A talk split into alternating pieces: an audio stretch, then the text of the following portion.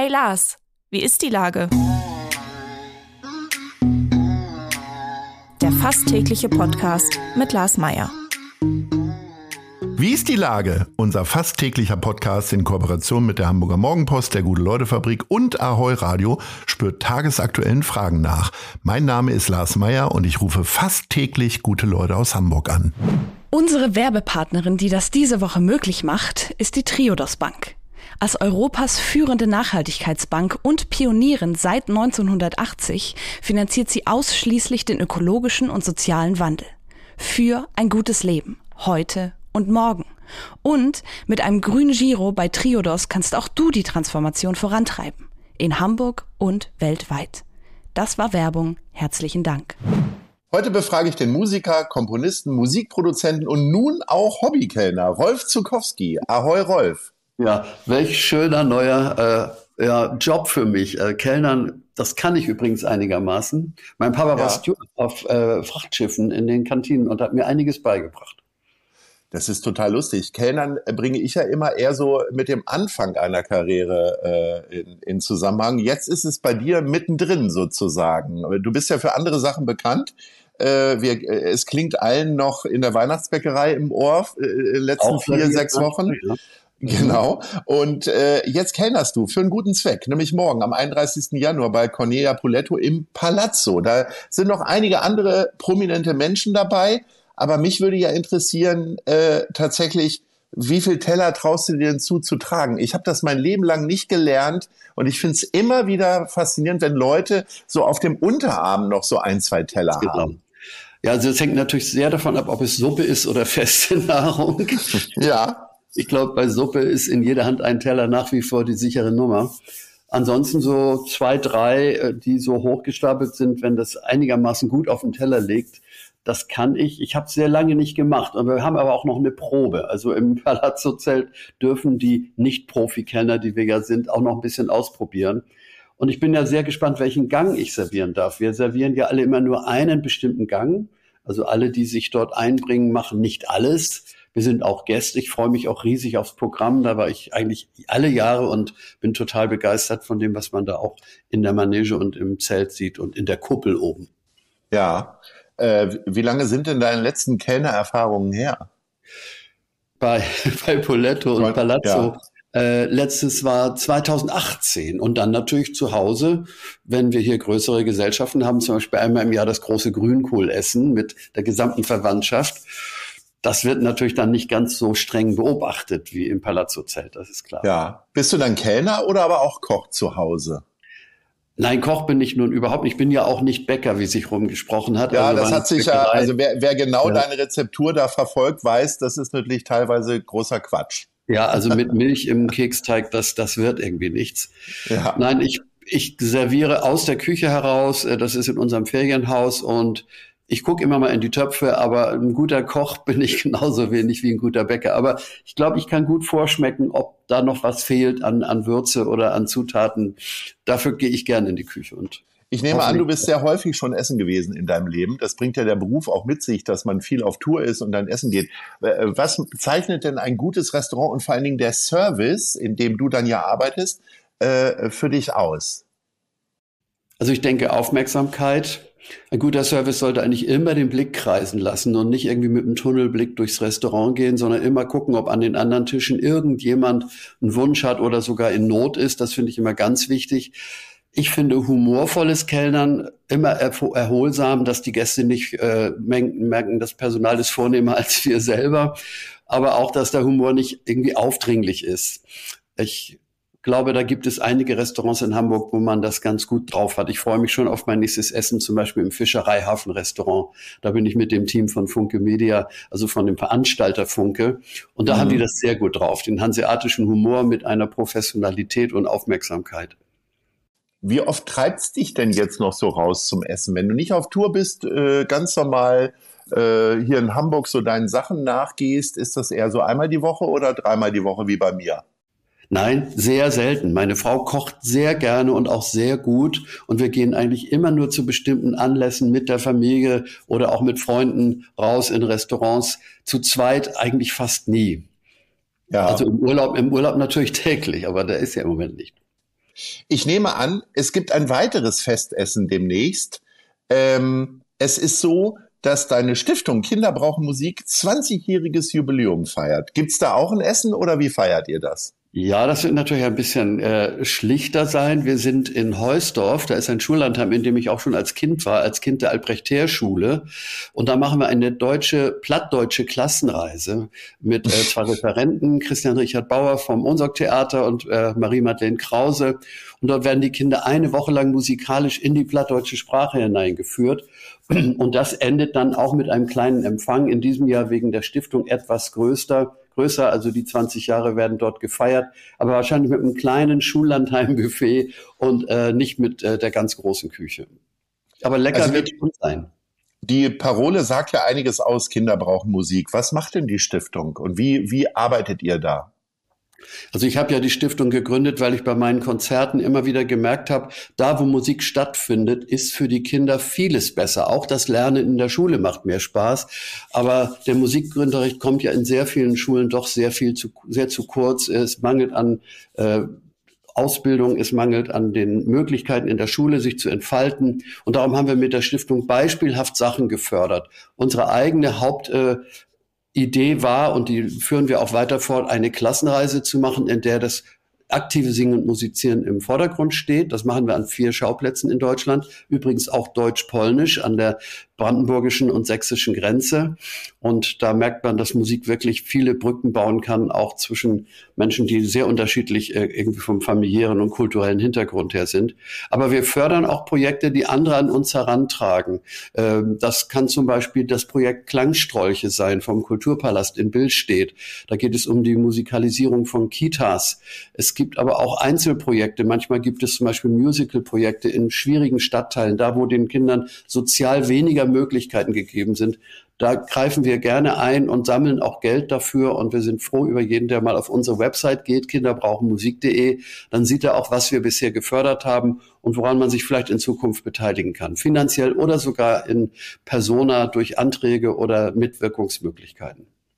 Das hört sich äh, tatsächlich nach einem aufregenden Leben an, äh, dem du dich immer noch hingibst. Äh, ist es dein Motto, wer rastet, der rostet? Oder was treibt dich da immer wieder unermüdlich an? Gut, irgendwo muss es ja mein Naturell sein. Ich habe zwar einen sehr gemütlichen Sessel mit einem sehr schönen Blick auf die Elbe, aber das kann nicht das sein, was die nächsten Jahre mein Leben ist. Ich bin immer noch furchtbar gern bei Menschen, die was auf die Beine stellen. Letztes Jahr war es zum Beispiel ein Album rund um die Reiterei. Äh, die Reit- und Voltigierlehrerin Steffi Gonthardt in, äh, in den vier Landen hat meine Melodien genutzt, um Lieder rund ums Pferd zu schreiben. Pferdewohl, Tierwohl, Sport, Gemeinschaft. Auf sowas lasse ich mich furchtbar gern ein. Und da, wo Kinder durch Musik mal eine schöne Stunde erleben können, wie zum Beispiel im äh, Altonaer Krankenhaus, da war ich jetzt wieder zum Singen zwei Tage vor Weihnachten, oder auch in der Lebenshilfewerkstatt äh, in Schenefeld, da nehme ich ganz viel mit, was weit über das hinausgeht, was man mit der Familie erleben kann. Denn in der Familie geht's uns weitgehend gut. Es hat jeder mal seine kleinen Schwierigkeiten. Aber in diesen Einrichtungen merke ich immer, dass man mit Musik den Menschen was geben kann. Und das möchte ich auch weiterhin tun. Und die freuen sich jedes Jahr, wenn ich ihnen zusage und das werde ich auch dieses Jahr wieder machen. Jetzt gibt es eine Menge Sachen, die du machst. Gibt es denn auch Sachen, auf die du jetzt verzichtest, weil du sagst, ach nö, muss ich nicht mehr? Beispielsweise eine, so eine geschlossene Tournee, die wird es nicht nochmal geben, ne? Ich glaube nicht. Ich habe das vor fünf, sechs Jahren schon eindeutig gesagt, dass ich als Tourneekünstler nicht mehr verfügbar bin, sondern eher für Einzelprojekte. Meistens sind es zum Beispiel runde Feste, Jubiläen, Geburtstage, manchmal auch Abschiede, auch mal eine Trauerfeier übrigens, auf der ich versuche zu singen, soweit da was aus der Kehle rauskommt. Aber ein Tourneekünstler werde ich, glaube ich, nicht mehr werden. Nein, ich glaube, das ist ein großer Abschnitt in meinem Leben gewesen mit ganz vielen schönen Erinnerungen. Man kann auch jede Menge dieser Tournee-Erfahrungen und Konzerterfahrungen auf YouTube sehen übrigens, viele Konzertmitschnitte. Da sieht man, dass es Spaß gemacht hat und dieser Spaß in der Erinnerung ist auch sehr wertvoll. Äh, dafür bist du immer für spontane Klangzugaben zu haben. Beispielsweise letztes Jahr bei unserem Gute Leute Dankfest von Ahoy, Mensch Hamburg und der Gute Leute Fabrik hast du einfach mal spontan deine Gitarre ausgepackt und hast äh, wunderbare Lieder gesungen. Und wirklich jeder im Raum hatte Tränen in den Augen, weil er an seine eigene Kindheit gedacht hat und total gerührt war. Ist es dir denn, ich meine, du hast so viele Lieder geschrieben ist es dir schon mal passiert, dass du bei so einem bei so einem Auftritt, der dann vielleicht sogar genauso spontan war wie äh, letztes Jahr bei unserem Gute Leute Dankfest, dass du dich da versungen hast oder mal einen Texthänger hattest? Das kommt immer öfter vor und die Angst davor wird auch nicht kleiner. Ähm, ich habe oft im Publikum jemanden, der mir dann spontan hilft, weil die Kinder und die Eltern meine Texte besser kennen als ich. Aber die Kreativität ist ja auch noch da. Manchmal ist ja so ein falscher Einstieg in einen Vers auch eine Chance, den Vers zu machen, der heute besser passt als der, den ich vor 20 Jahren geschrieben habe. In dem Sinne, der Blackout lauert, aber er hat mich noch nicht dazu gebracht, äh, dass ich nicht mehr wage, auf die Bühne zu gehen. Und ich habe auch noch nie einen Teleprompter benutzt. Äh, Im weihnachtlichen Zusammenhang habe ich manchmal noch Noten da liegen, weil habe ich manchmal Noten noch vor mir liegen, weil ich merke, das ein oder andere Lied hast du lange nicht gespielt. Aber eigentlich möchte ich, wenn es irgend geht, immer noch alles aus dem Herzen und aus dem Kopf heraus singen. Und das klappt eigentlich immer noch ziemlich gut. Das wirst du mutmaßlich auch am 9. März. Da trittst du nämlich in der Leishalle auf ja. äh, zum Konzert der Kinder. Dort spielen die jungen Preisträgerinnen und Preisträger des Hamburger Instrumentalwettbewerbs. Ich habe ja irgendwie die Leishalle, äh, nachdem äh, jetzt alle immer wieder die Elbphilharmonie abgefeiert haben, äh, habe ich so die Leishalle ein bisschen wiederentdeckt. Und ich habe das Gefühl, dass das vielen so geht. Äh, geht ja. dir das auch ein bisschen so? Wie, wie, wie sehr freust du dich auf den Auftritt? Und was passiert vor allen Dingen da? Also ich freue mich riesig auf die Alsterfrösche und habe großen Respekt vor äh, Salut Salon und Angelika Bachmann, die das jedes Jahr wieder auf die Beine stellen, auch wegen Corona aussetzen mussten. Ich finde, dass die Leishalde vor allem von vornherein, wenn man die Türen schon mal aufmacht, sieht es nach Musik aus. Das ist hm. bei der Philharmonie nicht der Fall. Das ist im Grunde eine hervorragend designte Mehrzweckhalle, wenn man so will. Da könnte man alles machen. Aber dieser Kultur Dunst, äh, Dunst, der da in der Luft liegt, also rein musikalisch, äh, der ist in der Leisthalle einfach besonders groß. Ich finde auch die Größenordnung schön und die Foyers schön. Ich mag diese Halle und würde trotzdem immer mal wieder gern. Ich habe ja auch bei äh, alle machen mit, keiner kommt, oder wie hieß das? keiner kommt, alle keiner kommt, mit. alle machen mit. Genau. Da habe ich dann ja auch in der äh, Elbphilharmonie ganz allein gestanden und gesungen und das ist dann schon auch sehr bewegend. Also es ist schon großartig, dass wir dieses Gebäude haben, aber die Leishalle, die hat sehr viel Herzblut und strahlt natürlich auch sehr viel Geschichte aus, was da alles schon stattgefunden hat. Ich habe mit der Finkwader Spiel da jede Menge Adventskonzerte gegeben, unvergessen, war bei Truckstop auf der Bühne, sind ja auch, glaube ich, immer noch regelmäßig da. Und beide Häuser zusammen sind wirklich Hamburger Kultur, Musikkultur vom Feinsten. Ja, jetzt kommen wir zu Nice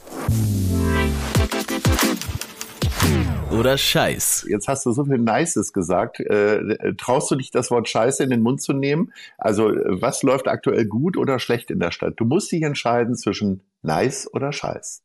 Ja, also da ich ein Fan von Kommissar Dupin in der Bretagne bin und der andauernd Scheißdreck sagt, kommt mir das schon über die Lippen. Ja. Ähm, in Hamburg, ich bin nicht der Erste, aber ich sage es trotzdem mal, ich glaube, dass man äh, den Winter vergessen hat bei der Stadtreinigung. Es gibt so viele öffentliche Wege, die schwer oder gar nicht zu begehen sind. Ich habe das zum Beispiel an der Binnenalster erlebt, eine völlig vereiste Prachtpromenade. Und ich glaube, das ist schon ein bisschen Scheiß, aus dem aber bestimmt gelernt wird. Ich bin ja auch nicht der Einzige, dem das jetzt auffällt. Und danach wird man dann auch mal an die Schlaglöcher rangehen, die auch sehr viel mehr geworden sind.